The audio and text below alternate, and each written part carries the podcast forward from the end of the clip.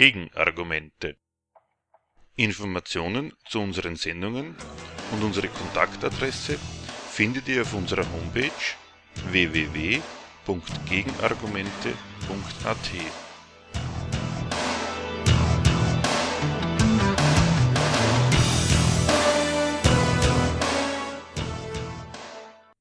Die Themen der heutigen Sendung. Im ersten Teil wiederholen wir aus Anlass des gerade beschlossenen Aufschubs des Brexits unsere Sendung vom April 2017 mit dem Thema Klarstellungen zum Brexit. Im zweiten Teil beschäftigen wir uns mit der Fridays for Future Bewegung. Wir bringen dazu einen offenen Brief der Gegenstandpunktredaktion an diese Protestgemeinde. Klarstellungen zum Brexit. Am 29. März hat die britische Regierung ihre Austrittserklärung aus der Europäischen Union nach Brüssel geschickt. Die hiesige Öffentlichkeit hat sich seit dem Ergebnis der britischen Volksabstimmung ausschließlich mit der Frage beschäftigt, ob der Brexit die EU stärkt oder schwächt, ob es eine harte Scheidung wird, dass es kein Rosinenpicken für die Briten geben kann. Über die Zeitungsmeldungen in Großbritannien nach der Übergabe der britischen Austrittserklärung weiß die Wiener Zeitung am 30. März Folgendes zu vermelden. Freiheit, wir sind draußen, jubelte die Daily Mail gestern. Dover and Out zwinkerte die Sun, auflagenstärkste britische Zeitung, ihren Lesern zu. Vor 45 Jahren waren die beiden Blätter mit ganz anderen Schlagzeilen gekommen. Zur Aufnahme Großbritanniens in die damalige EWG meldete die Sun 1971 rein mit uns und die Mail freute sich Yes, we are in business. Über das, was eigentlich hier zu klären wäre, wie kam es zu diesem Umschwung, erfährt man im Weiteren nichts. Genau mit dieser Frage wollen wir uns in der heutigen Sendung beschäftigen. Teil 1 soll also der politökonomische Gehalt des Brexit sein. Untertitel Euro-Krise und europäische Krisenkonkurrenz eskalieren, die Gegensätze zwischen Eurozone und Vereinigten Königreich. Die britischen Klagen über selbstherrliche Brüsseler Bürokraten, über die nicht mehr hinnehmbare Ungerechtigkeit als Nettozahler Milliarden Pfund Sterling an das europäische Budget wegzahlen zu müssen, die für den nationalen Gesundheitsdienst viel besser verwendet werden, und über die Millionenflut osteuropäischer Arbeitsmigranten, die wegen der EU auf die Insel dürfen, hier Arbeitsplätze klauen, den Sozialstaat ausbeuten und auch noch die nationale Identität zerstören, aber auch die Ausmalung von Horrorszenarien seitens der Brexit-Gegner nach dem Brexit, weil Europa für Wirtschaft, Jobs und die eigene Weltoffenheit letztlich unverzichtbar sei, das war das eine.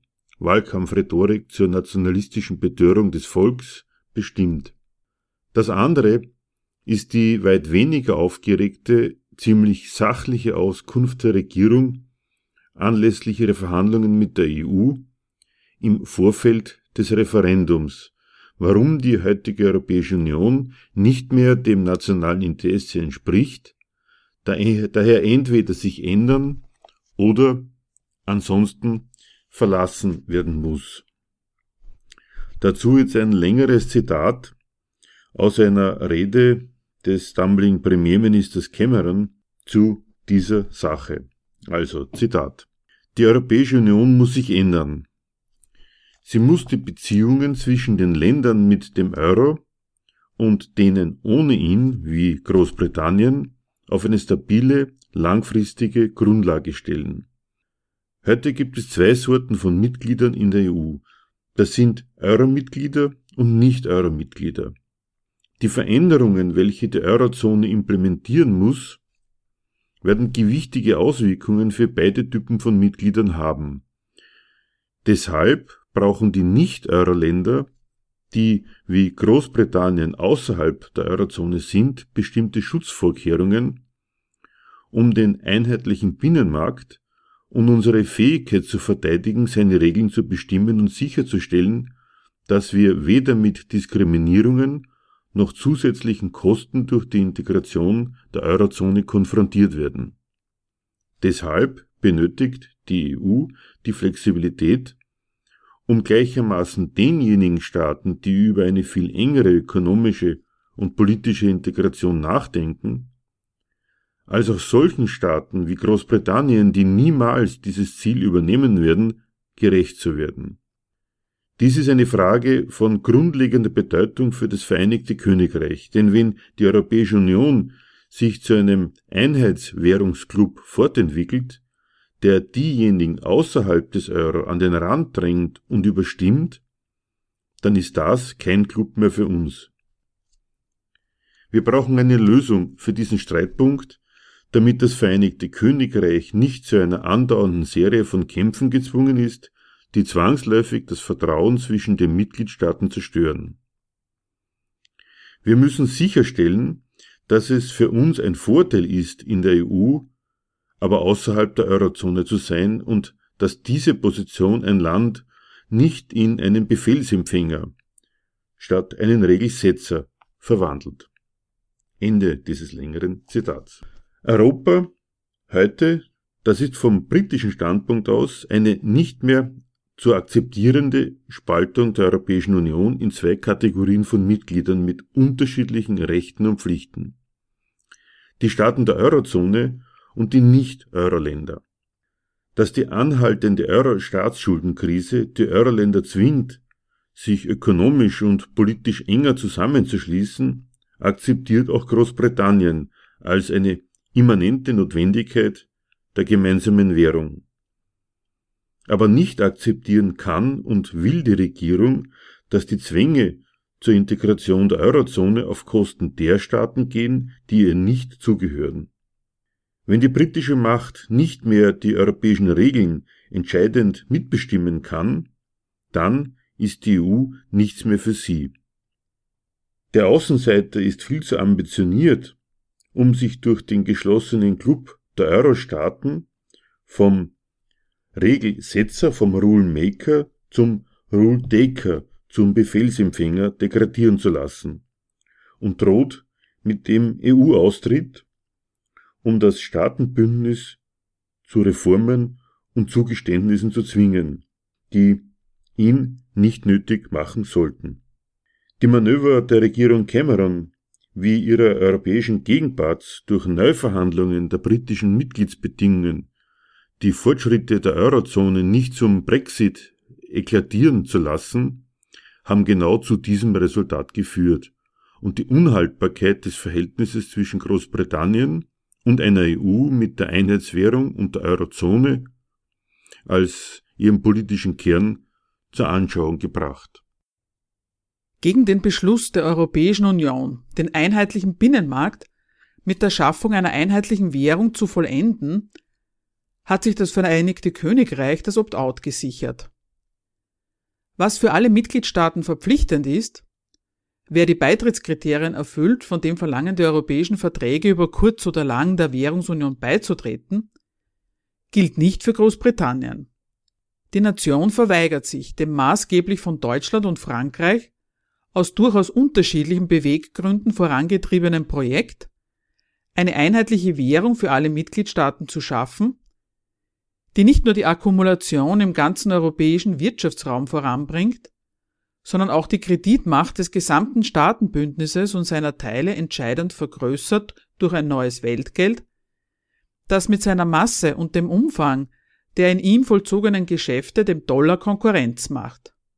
Für ihr Nein zum Euro kannten sämtliche britischen Tory- wie Labour-Regierungen gute Gründe.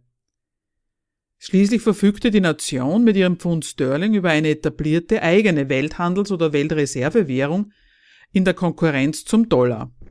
Wenn auch mit beträchtlich gesunkenem Gewicht, so doch immer noch mit einer der deutschen Mark des langjährigen deutschen Exportweltmeisters vergleichbaren Kreditwucht, die auf den Geld- und Kapitalgeschäften an seinem internationalen Finanzzentrum London in den Staaten seines ehemaligen Commonwealth sowie auf der Einmischung der nationalen Währung in die Finanzgeschäfte der gesamten Staatenwelt beruht. Deshalb kam für Großbritannien nie in Frage, die souveräne Verfügung über ihr Weltgeld durch die Bank of England aufzugeben, um durch die Mitgliedschaft in der Euro-Währungsunion Teilhabe an einer potenziell potenteren Weltwährung zu gewinnen, deren Handhabung dann aber in der Verfügungsmacht der supranationalen EZB liegt, deren Regeln nach dem Modell der D-Mark, also den maßgeblichen Vorgaben der deutschen Führungsmacht in der EU modelliert sind, und deren Standort, das Symbol steht hier für den Inhalt der Richtlinienkompetenz, nicht London, sondern Frankfurt ist. Seit der Einführung des Euro nimmt die Nation die Position des Außenseiters in der Währungsunion ein, die sie als Chance ergreift, an der Eurozone zu verdienen. Den Euro, dessen Schaffung Großbritannien nicht wollte und nicht verhindern konnte, benutzt es nach seinen Möglichkeiten von außen und verteidigt damit die Weltgeldqualität seines Pfund Sterling gegenüber der neuen europäischen Weltwährung. Kaum ist der Euro in der Welt, erobert die britische Nation das Euro-Kreditgeschäft für sich. Die City von London fungiert von Anfang an als der weltweit wichtigste Handelsplatz für die Abwicklung des Devisenverkehrs mit dem neuen Weltgeld, für die gewinnbringende Anlage von Eurovermögen für die Vermarktung der auf Euro lautenden Staatsschulden und Firmenkredite aller Art sowie insbesondere für das Geschäft mit den darauf gegründeten derivativen Finanzprodukten. Der Finanzplatz lebt von der EU-Mitgliedschaft mit, mit ihrem garantierten, ungehinderten Zugang zum einheitlichen Binnenmarkt. Das Hauptgeschäft mit der Einheitswährung findet außerhalb der Eurozone in London statt. Das gibt den dort ansässigen Kreditunternehmen viel zu verdienen, lässt mit den wachsenden Euro-Geschäften auch die in der eigenen Währung mitwachsen, so dass die britische Nation nicht nur über das finanzkapitalistische Wachstum in auswärtigem Weltgeld, sondern auch durch das in ihrer eigenen Währung an Kreditwürdigkeit, also an Finanzmacht gewinnt. Denn die beruht in erster Linie nicht auf dem Warenexport, sondern auf den Erlösen ihrer Finanzindustrie und insofern nicht zuletzt auf der Bewirtschaftung der Gemeinschaftswährung. Diese spezielle Stellung Großbritanniens zur Eurozone ist überhaupt bezeichnend für das grundsätzliche Verhältnis zu Europa. Das Land ist dabei, aber mit lauter erstrittenen Konzessionen nicht dabei sein zu müssen bei den Kernbereichen der europäischen Integration, der Währungsunion, dem Schengen-Raum mit der Freizügigkeit des Personenverkehrs ohne Grenzkontrollen der gemeinsamen Außen- und Sicherheitspolitik, dabei zu sein, um vom Binnenmarkt zu profitieren, aber ohne die Lasten und Souveränitätsverluste der immer weiteren Vertiefung der Union, hat dann aber für die Nation die Kehrseite, auch keine darauf bezogenen Mitspracherechte und Regelungskompetenzen mehr zu besitzen.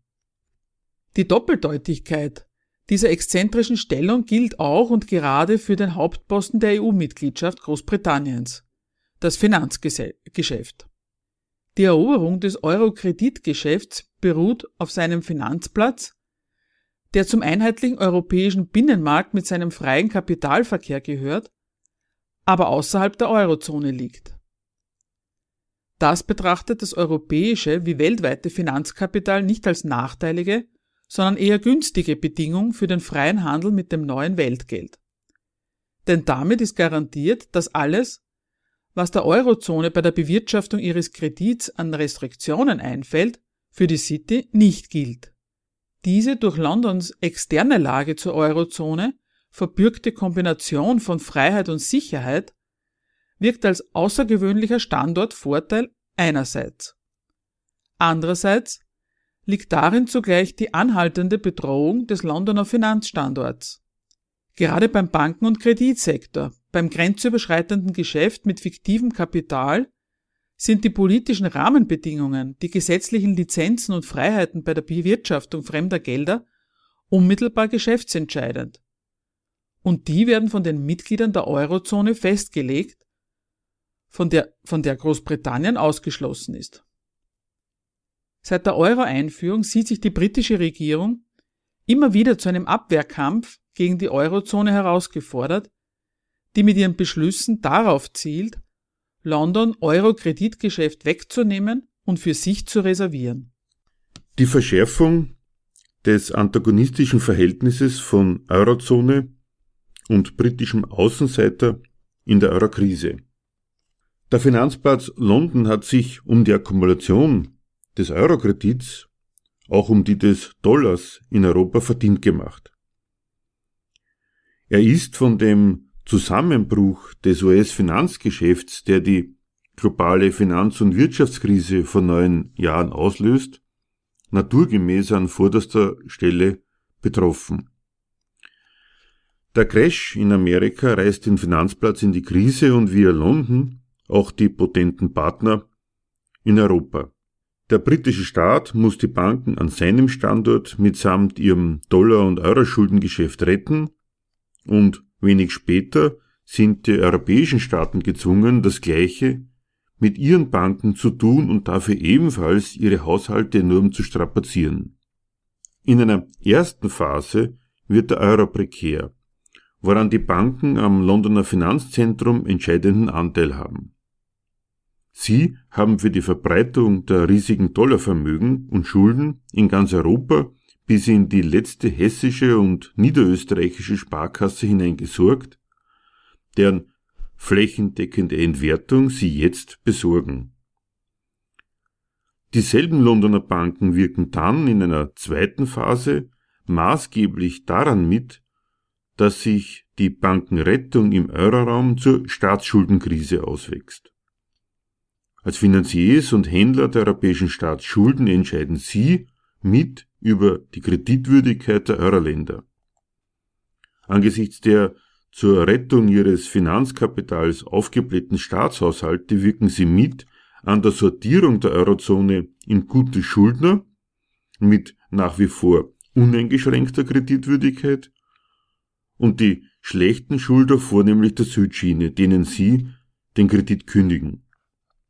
Die Londoner Sitte ist eines der maßgeblichen Subjekte der Entwertung der Euro-Schuldpapiere, greift ein in das Wirtschaftsleben der Pleitestaaten und gefährt damit einen bedeutenden Teil ihres eigenen Finanzgeschäfts. Und sie trägt mit all dem ihren Teil zu der Gefahr bei, dass die Eurozone auseinanderbricht, mit absehbar desaströsen Folgen auch für Großbritannien selbst. Die Abhängigkeit vom Euro und dem Zusammenhalt der Eurozone nötigt die britische Regierung angesichts der Krise zu einem Standpunkt, den sie für die eigene Nation auf das entschiedenste ablehnt. Die Euro-Staaten sollen sich gemäß den Notwendigkeiten ihrer prekär gewordenen gemeinsamen Währung immer mehr zu einer integrierten Solidargemeinschaft zusammenschließen, ihr Geld endlich wirklich gemeinsam bewirtschaften ihre Wirtschafts- und Währungsunion zu einer Haftungsunion mit Budget und gemeinschaftlicher Bankenrettung fortentwickeln, das alles natürlich ohne Großbritannien. London hat schließlich für sich nur gute Gründe, kein Mitglied der Eurozone zu sein und hat auch ansonsten immer darum gekämpft, den mit der Mitgliedschaft in Europa nolens wohlens unterschriebenen Supranationalismus zu reduzieren und Regelungskompetenzen, die es an Brüssel abgegeben hat, nach Westminster zurückzuholen. Und die Zuständigen in London sehen sich einerseits durch die Euro-Staatsschuldenkrise in ihrem Standpunkt bekräftigt, wie richtig es war, nicht der Eurozone beizutreten.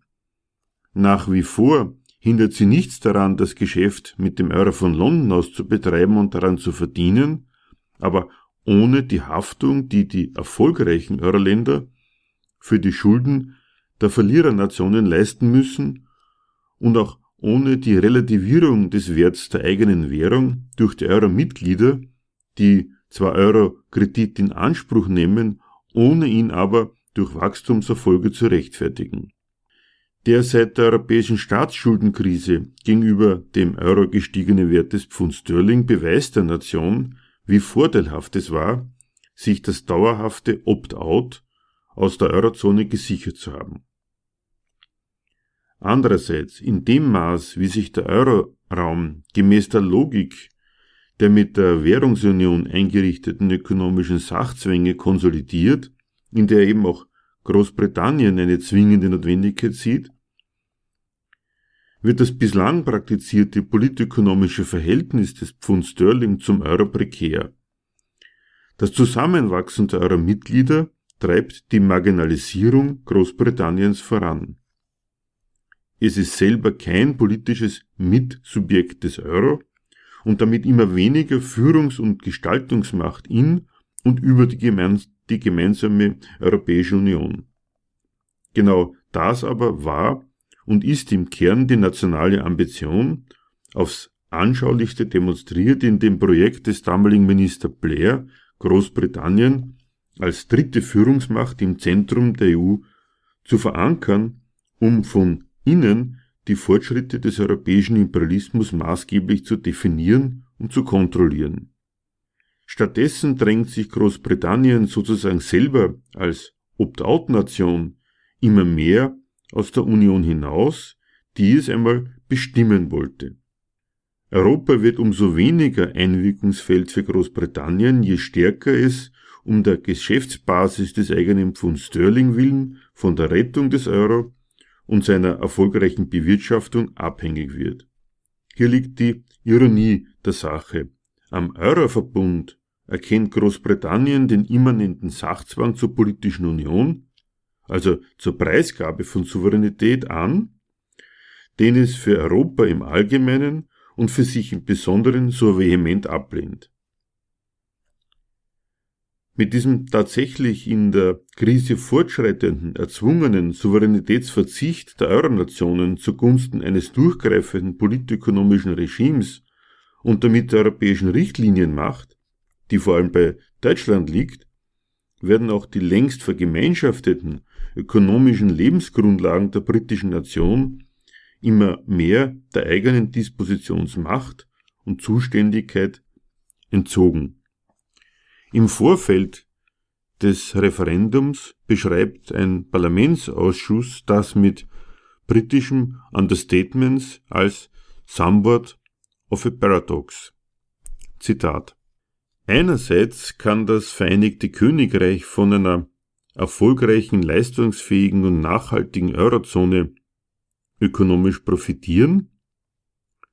Andererseits stellen die für die Eurozone vorgeschlagenen Reformen, die eine größere wirtschaftliche, finanzielle und fiskalische Koordination umfassen, wenn sie denn verwirklicht werden, eine substanzielle Vertiefung der Integration zwischen diesen Staaten dar. Das hat zu der Sorge geführt, das Vereinigte Königreich könnte von einer immer engeren Entscheidungsmehrheit ausgeschlossen sein, die als Block abstimmt und gesetzliche Maßnahmen erlässt, welche die britischen Interessen im Binnenmarkt bedrohen. Aus diesem Grund hat sich die Regierung als Teil ihres Verhandlungspaketes mit der EU eine Vereinbarung gesichert, die verhindert, dass Nicht-Eurozonenländer diskriminiert werden, durchsetzbar vor dem Europäischen Gerichtshof und vor Gerichten im Vereinigten Königreich, sowie einen Mechanismus für jedes Nicht-Euro-Land, die eingehende Erörterung von gesetzlichen Maßnahmen verlangen zu können, die diesen Prinzipien zuwiderlaufen. Sachverständige haben uns berichtet, dass die Länder der Eurozone in der Tat damit anfangen, sich zu Maßnahmen exklusiv zusammenzuschließen, die die wirtschaftliche Kontrolle der Eurozone selbst, aber potenziell auch die gesamte Finanzregulation betreffen. Zitat Ende. Aus einem Report, aus einem Bericht des House of Commons Foreign Affairs Committee Großbritanniens. So sieht sich die Nation immer mehr in die Defensive der Wahrung ihrer Souveränität gedrängt. Angesichts des Widerspruchs ihrer EU-Mitgliedschaft der zunehmend prekären Kombination von dabei und draußen sein, um dem Land das Beste aus beiden Welten zu sichern, entschließt sich die britische Regierung, das Drangsal der Nation in Form einer Alternative auf die Tagesordnung zu setzen. Entscheidung für oder gegen die EU, drinbleiben oder rausgehen. In jedem Fall sieht sich die Nation zu einem klaren Machtbeweis herausgefordert. Die Politik Camerons mit der Austrittsdrohung Zugeständnisse der EU-Partner an die britische Souveränität als Bedingung ihres Verbleibs in der Union zu erstreiten, ist ein solcher Machttest, der selber schon die Alternative Austritt einschließt. Und der Brexit ist erst recht so ein Machtbeweis, den die Nation sich nach Auffassung der Brexiteers schuldig ist. Ein alternatives Wir schaffen das aus der Defensive der Nation heraus. Die Remainer in der politischen Klasse, angeführt von Regierungschef Cameron und Finanzminister Osborne, stehen auf dem Standpunkt, dass man den notwendigen Kampf um die Haltbarkeit der externen Stellung Großbritanniens zu Europa nur in und mit Europa führen kann. Gemäß dieser Linie erhandelt sich Cameron von der EU veränderte Bedingungen der britischen Mitgliedschaft und präsentiert seinem Volk die erstrittenen Rechte der Nation. Absicherungen für den Finanzplatz London, einen Konsultationsmechanismus im Fall von Entscheidungen der Eurozone, welche die Nicht-Euro-Länder negativ betreffen, einen Notfallmechanismus, der es zwecks Begrenzung der Arbeitsmigration nach Großbritannien erlaubt, Arbeitskräfte aus der EU zu diskriminieren und ihnen Sozialleistungen vorzuenthalten. Das Zugeständnis der Partner, dass die Verpflichtung der EU-Staaten zu einer immer engeren politischen Union für Großbritannien nicht gilt. So sagt Cameron im House of Commons im Februar 2016. Zitat. Wenn wir also bleiben, dann ist Großbritannien dabei mit einem gedeckelten EU-Haushalt und mit seinem gesicherten Rabatt. Überflüssige Vorschriften werden beseitigt und wir werden auf den Zusicherungen bestehen, die wir in den Neuverhandlungen unserer Mitgliedschaft erreicht haben und sicherstellen, dass Großbritannien wirklich das Beste von beiden Welten hat. Wir sind bei den Teilen Europas dabei, die es für uns bringen, und wir sind draußen aus den Teilen, die das nicht tun. Im Binnenmarkt frei in Europa zu reisen und Teil einer Organisation, in der die Kooperation auf den Gebieten von Verteidigung und Handel für Großbritannien und seine Partner sicherer und reicherer macht.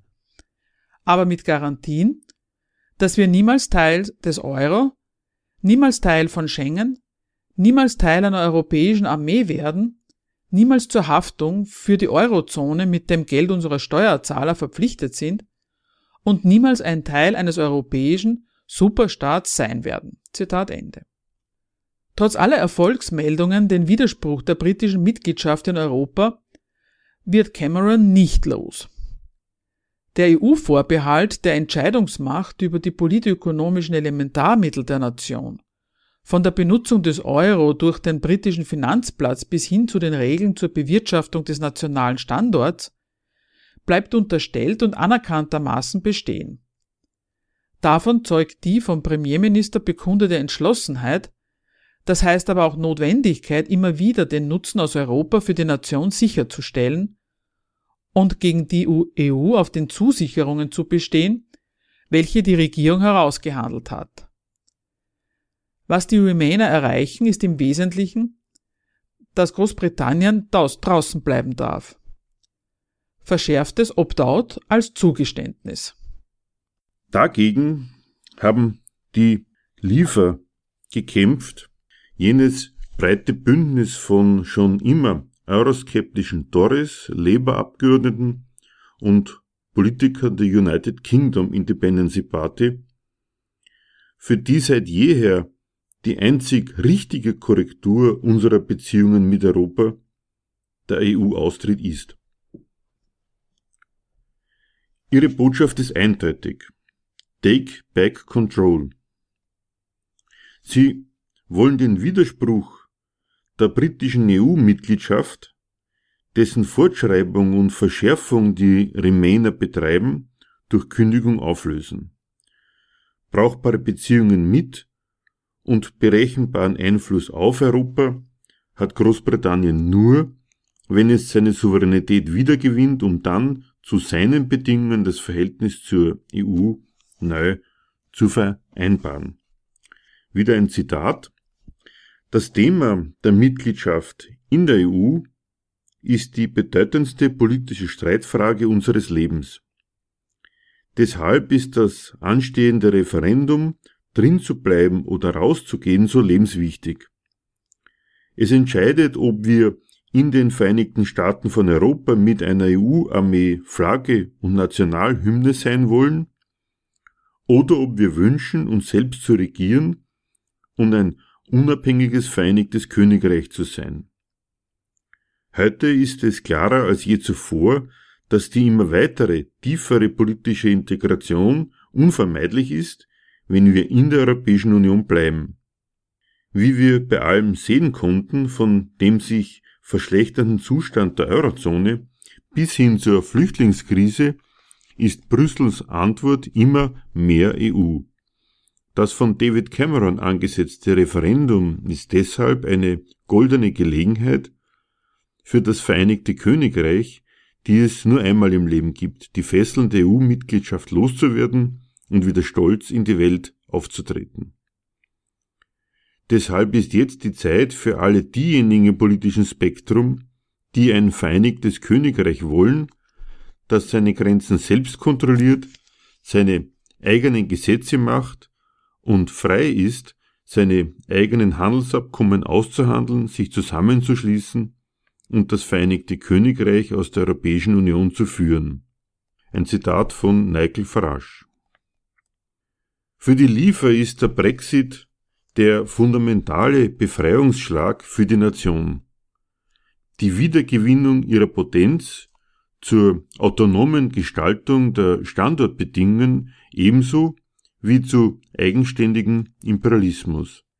Aber auch hier gilt, den Widerspruch der EU-Mitgliedschaft werden sie mit der Kündigung los, aber seine einseitige Auflösung ist noch kein Machtgewinn. Schon der Austritt ist das praktische Eingeständnis, dass Großbritannien die imperialistische Macht nicht hat, die EU in seinem Sinn zu bestimmen und auszugestalten. Mehr noch, die Wiedergewinnung der formellen Souveränität der Nation ist die Schädigung ihrer materiellen Grundlage.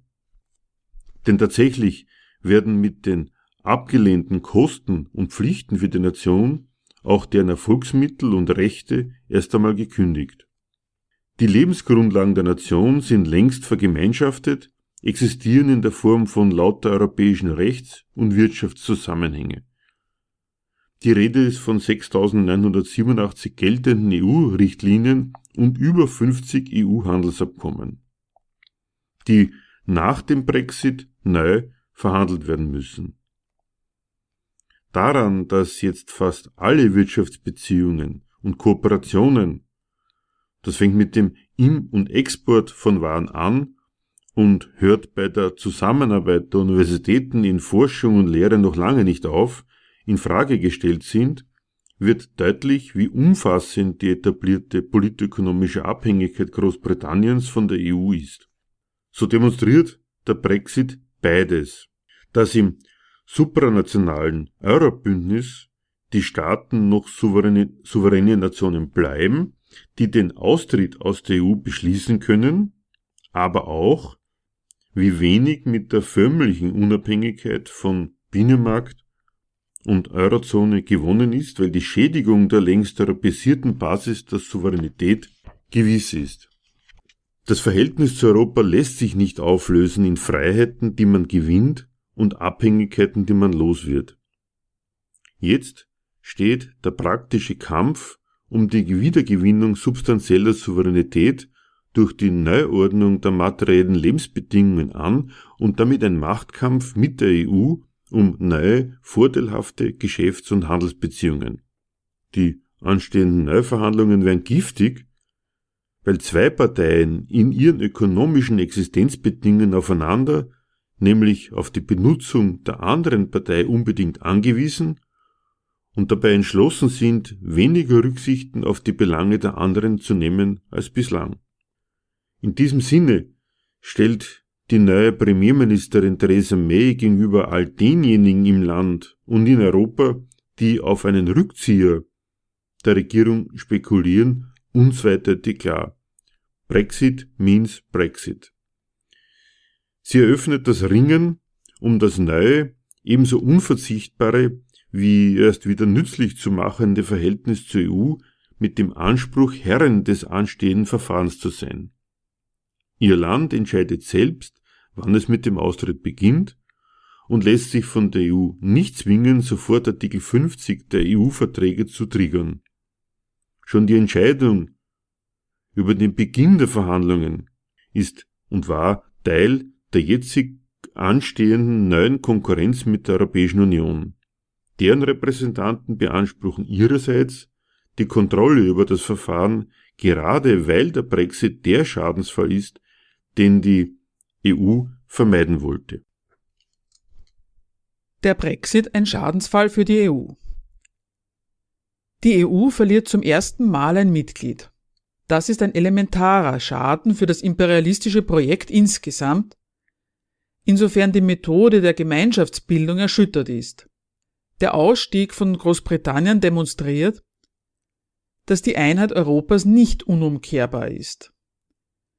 Er stellt das Verfahren in Frage, durch die Vergemeinschaftung von immer mehr Wirtschafts- und Rechtsbereichen, also die immer weitergehende Souveränitätsabgabe der Mitgliedstaaten an die supranationalen Einrichtungen bis hin zum Verlust der Geldhoheit, ein ganzes System von Abhängigkeiten zu etablieren, das als politökonomischer Sachzwang hin zu einer irreversiblen, immer engeren Union wirkt. Und damit ist der Brexit nicht nur ein enormer Schadensfall für die bislang so erfolgreiche Methode der Integration, sondern eine Absage an den damit verfolgten politischen Zweck. Das macht sich schon jetzt, noch bevor die Kündigung der Mitgliedschaft vollzogen ist, praktisch geltend. Mit Großbritanniens Austritt ist die EU nicht um irgendein Mitglied ärmer, Vielmehr verliert sie die zweitgrößte europäische Wirtschafts- und Handelsmacht mitsamt einem internationalen Finanzzentrum, zugleich ein diplomatisches und militärisches Schwergewicht in der Weltpolitik, mit dem Status einer UN-Veto und dem Abschreckungspotenzial einer Atommacht. Weltpolitisch reduziert schon der Austrittsbeschluss Großbritanniens die imperialistische Wucht Europas und jedes einzelnen Mitglieds. Nicht nur die Europäische Kommission, sondern jeder, Mit jeder Politiker eines EU-Mitgliedstaates, der sich in der Welt blicken lässt, tritt im Namen der Potenz auf, die ihm die in der EU versammelten Staaten eines ganzen Kontinents verleihen. Für sich allein ist kein europäisches Land, auch keines der Großen, stark genug, um ein eigenständiger imperialistischer Akteur auf der Höhe der Supermächte zu werden. Die EU war je schon mehr als eine große Freihandelszone, nämlich die über den politökonomischen Zusammenschluss bewerkstelligte und immer weiter ausgebaute Integration der Nationen und Bündelung der Kräfte zu dem supranationalen imperialistischen Subjekt, das sie heute darstellt. Es macht einen gewaltigen Unterschied für einen Juncker und eine Merkel, ob sie beim Auftritt nach außen auf den ganzen Kontinent inklusive der britischen Macht zurückgreifen können oder ob diese Potenzen im Ringen mit den anderen Mächten um globale Ordnungsstiftung mit Partnern, Rivalen und Feinden in Zukunft fehlen. Auch für das Kräfteverhältnis innerhalb der EU war Großbritannien ein maßgebliches Subjekt bei der Definition des Kontinents. Es konkurrierte in erster Linie mit den beiden anderen Führungsmächten, aber kooperierte auch mit der einen gegen die andere oder mit beiden zusammen gegen die Mehrheit der kleineren Mitgliedstaaten bei Entscheidungen darüber, was für einen Club die europäischen Staaten überhaupt darstellen. Als zweitgrößter Nettozahler in der EU finanziert es den EU-Haushalt wesentlich mit und bestimmt mit über dessen Verwendung. Es hat die Reduktion des EU-Agrarmarktbudgets gegen Frankreich durchgesetzt. Von seinen neoliberalen Vorstellungen den europäischen Binnenmarkt betreffend zeugen nicht zuletzt die 800.000 polnischen Arbeitsmigranten auf der Insel, aber auch das gemeinsame Eintreten mit Deutschland für den Freihandel gegen protektionistische Vorbehalte der Südschiene. Auch deshalb wollte Deutschland bis zuletzt die Briten als maßgebliche dritte Macht in der EU halten zur Absicherung seiner Führungsmacht und, und als funktionales Gegengewicht gegen die Ambitionen Frankreichs. Auch insofern ist der Brexit ein Schlag für die deutsche Hegemonialmacht über Europa. Diese sieht sich zur Schadensbegrenzung herausgefordert.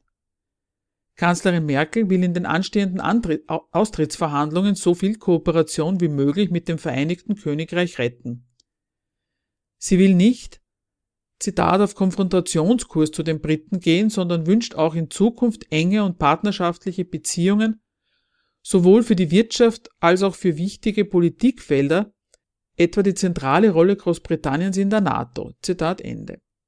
Dabei baut sie auf den erreichten Stand der europäischen Einigung. Durch die Vergemeinschaftung nationaler Lebensgrundlagen vom Binnenmarkt bis hin zur gemeinsamen Außen- und Sicherheitspolitik ist ein institutionalisiertes Regelwerk ökonomischer und politischer Abhängigkeiten geschaffen, das nicht einfach weggeworfen werden kann sondern neu ausgehandelt werden muss.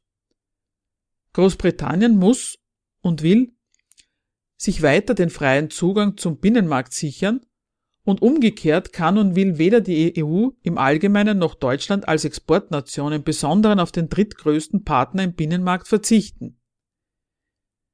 Die Abhängigkeiten sind eben wechselseitig, auch wenn Merkel davon ausgeht, dass in den anstehenden Verhandlungsmarathon der Staatenbündnis aus dann 27 Nationen am längeren Hebel sitzt und sie deshalb ihren Verhandlungspartner schon mal vorab warnt. Zitat Wir werden sicherstellen, dass die Verhandlungen nicht nach dem Prinzip der Rosinenpickerei geführt werden. Es wird auch in Zukunft einen Unterschied machen, ob ein Land Teil der EU ist oder nicht. Niemand kann erwarten, dass mit einem EU-Austritt Pflichten entfallen, Privilegien aber bestehen bleiben. Zitat Ende. Diese Klarstellung gilt nicht nur der britischen Regierung. Denn das ist die andere Dimension der Schadensbegrenzung, welche die deutsche Führungsmacht für unbedingt nötig hält. Die Neuverhandlung des Verhältnisses Großbritanniens zur EU muss zugleich mit Blick auf ihre Wirkungen auf den Rest der EU geführt werden, also hart für die Briten und dadurch ein abschreckendes Beispiel für die anderen Mitglieds und soll dadurch ein abschreckendes Beispiel für die anderen Mitgliedstaaten sein, in denen politische Kräfte an Einfluss und Macht gewinnen, die sich vom Brexit nicht abgeschreckt, sondern angespornt sehen in dem Ziel, ihre Völker von den Fesseln der EU zu befreien. Die Prophezeiungen bzw. Befürchtungen, der Austritt Großbritanniens sei der Anfang vom Ende der EU, dürfen keinesfalls wahr werden.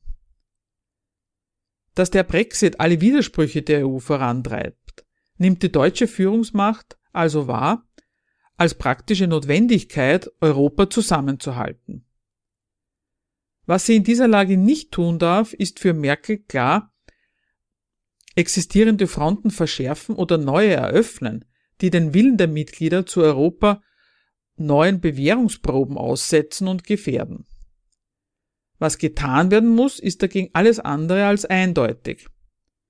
Ein Mehr an Vergemeinschaftung beim Geld, dem Grenzregime und der Außen- und Verteidigungspolitik, um Europa fester zusammenzuschließen. Oder besser eine Pause im Einigungsprozess, der jetzt schon so viel Widerstand auslöst. Vielleicht sogar die teilweise Rückgabe von Kompetenzen an die Parlamente der Mitgliedstaaten.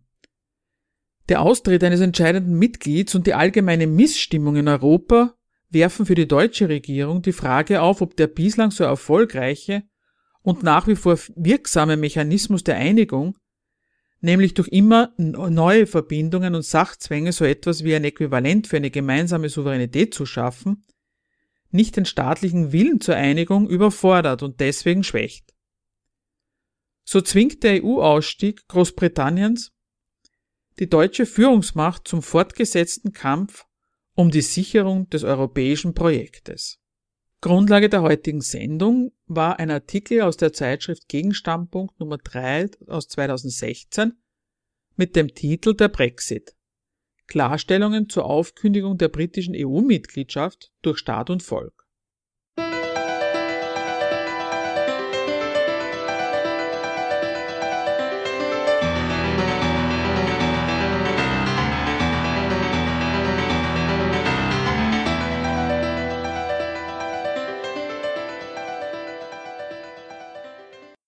Nun zum zweiten Beitrag unserer heutigen Sendung. An die Fridays for Future Bewegung. Liebe Protestgemeinde. Dass die Zustimmung, die euch in der deutschen Öffentlichkeit und aus der Politik entgegenschlägt, nichts wert ist, werdet ihr selber schon gemerkt haben. Ihr werdet beachtet und eingemeindet. Von Leuten und Instanzen, die in einem ganz anderen als einem theoretischen Sinn etwas zu sagen haben. Die nämlich mit dem, was sie sagen, teils mehr, teils weniger, Macht ausüben. Und mit dem Gebrauch ihrer Macht für genau die Zustände sorgen, gegen die ihr protestiert. Eingemeindet in eine öffentliche Debatte, deren Irrelevanz für den praktischen Gang der Dinge ihr zu Genüge erfährt. Es ist nicht bloß die hohe Kunst der Heuchelei, mit der ihr da mal wieder Bekanntschaft schließen dürft. Bemerkens- und bedenkenswert an den vielen heuchlerischen Grußadressen an eurem Protest sind die Titel, die Gesichtspunkte, die großen Werte, unter denen ihr mit euren De Demonstrationen gut gefunden werdet. So großartige Lehrformeln wie die Zukunft, unser Planet, kein Planet B, die Natur, die Menschheit etc. sind nicht bloß dafür gut, sie sind auch einzig und allein dazu da, über alle wirklichen Interessen und Interessengegensätze hinweg eine ganz tiefe und eigentliche Einigkeit vorzuspiegeln. Einen übergreifenden, irgendwie verbindlichen gemeinsamen guten Willen der wird euch bescheinigt, wenn man solchen Parolen wie weil ihr uns die Zukunft klaut applaudiert. Und damit wird euch unter der Hand ein ganz mieses Tauschgeschäft angetragen.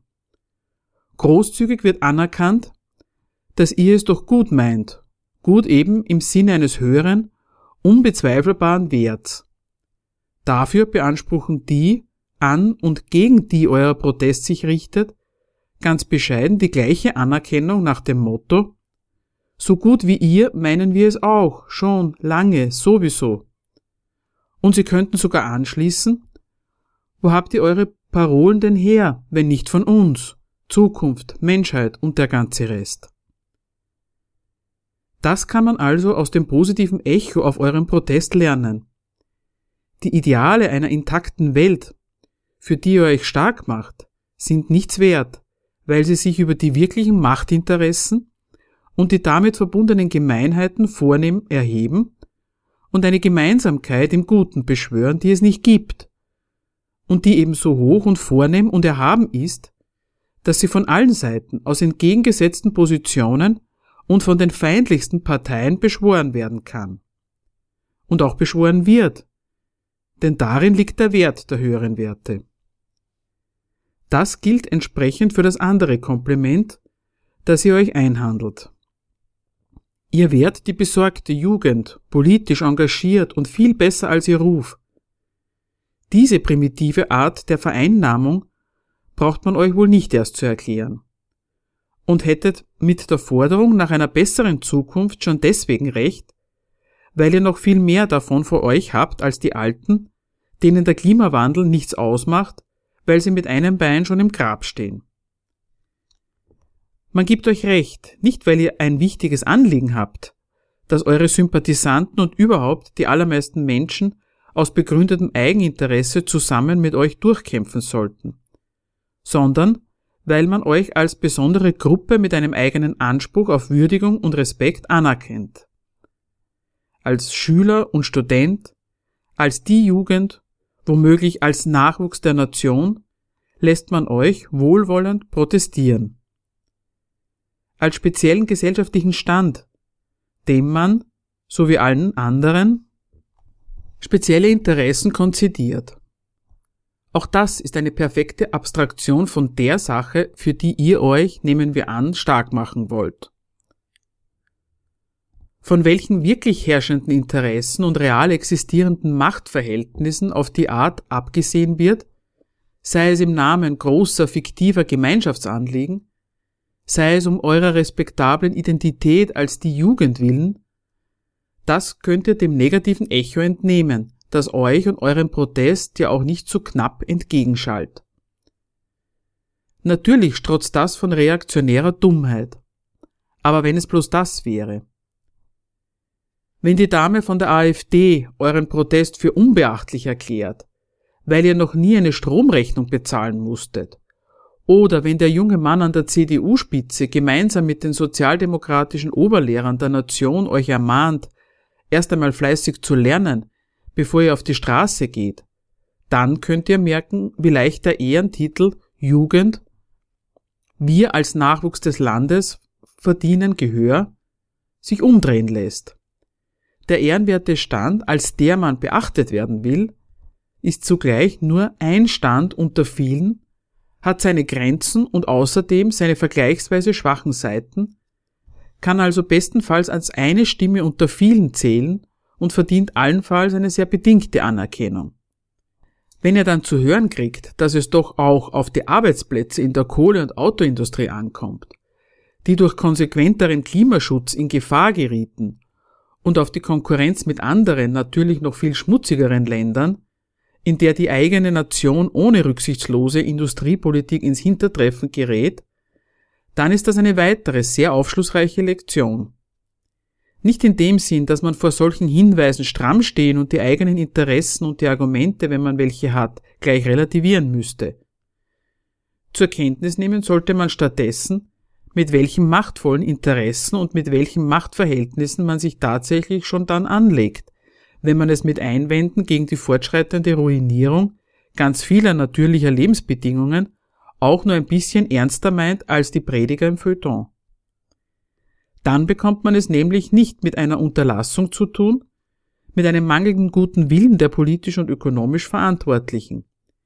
Die machen selber deutlich, und zwar mit ihrem Nein zu eurem Protest, wie mit ihrem Ja aber, dass die Welt, für die sie die Verantwortung tragen, über die sie also Regie führen, etwas ganz anderes ist als ein Stück missbrauchte oder vernachlässigte Natur, nämlich ein globaler Markt, auf dem es in mehrfachen Sinn ums Geld geht eingerichtet und aufrechterhalten durch Staaten, die mit ihrer Gewalt in Konkurrenz gegeneinander, deswegen manche mit überhaupt nicht umwelt- und klimafreundlichen Atomwaffen, für die dazu passende Ordnung Sorge tragen. Mit all den sachdienlichen Hinweisen aus berufenem Munde wird euch doch erklärt, welchen Stellenwert menschliche Interessen, und zwar jeglicher Art, in diesem System haben. Ob ihr mit eurem Protest überhaupt an dieses System rühren wollt, darauf passt die zuständige öffentliche Gewalt, da könnt ihr sicher sein, sorgfältig auf. Einstweilen müsst ihr noch keine schlimmere Zurechtweisung erleben als den Rückverweis in den Freitagunterricht. Die nächste Eskalationsstufe lauert da aber schon, wird zum Teil auch schon angekündigt und von einigen von euch offenbar auch schon defensiv vorweggenommen. Wenn es mit dem Protestieren nicht aufhört, sondern Gott bewahre schlimmer wird, dann setzt es die Gewaltfrage. Das schöne freiheitliche Recht gibt genügend Gesichtspunkte her, um Proteste, die auch nur entfernt auf Durchsetzung eines Anliegens zielen, ganz praktisch, nämlich mit hoheitlich monopolisierter Gewalt darauf aufmerksam zu machen, dass die Durchsetzung, welcher Anliegen auch immer, ohne Wenn und Aber der öffentlichen Gewalt zu überlassen ist also der politischen Herrschaft, die den ganzen Laden so regelt und erhält und stabilisiert und gegen Anfechtungen schützt, wie er ist und als das, was er ist. Eine mehrstufige Konkurrenzschlacht um Macht und Geld. Das ist freilich ein anderes Thema. Eines, das über die Sache mit dem Klima deutlich hinausgeht, um das man als aufrechter Klimaschützer aber auch nicht ganz herumkommt. Außer man lässt sich vereinnahmen von den Profis dieser Konkurrenz, die sich für ihre Sache so gern mit ein bisschen jugendlichem Idealismus schmücken. Dieser offene Brief ist eine Vorabveröffentlichung aus der Zeitschrift Gegenstandpunkt 2, 19, die am 21. Juni 2019 erscheint.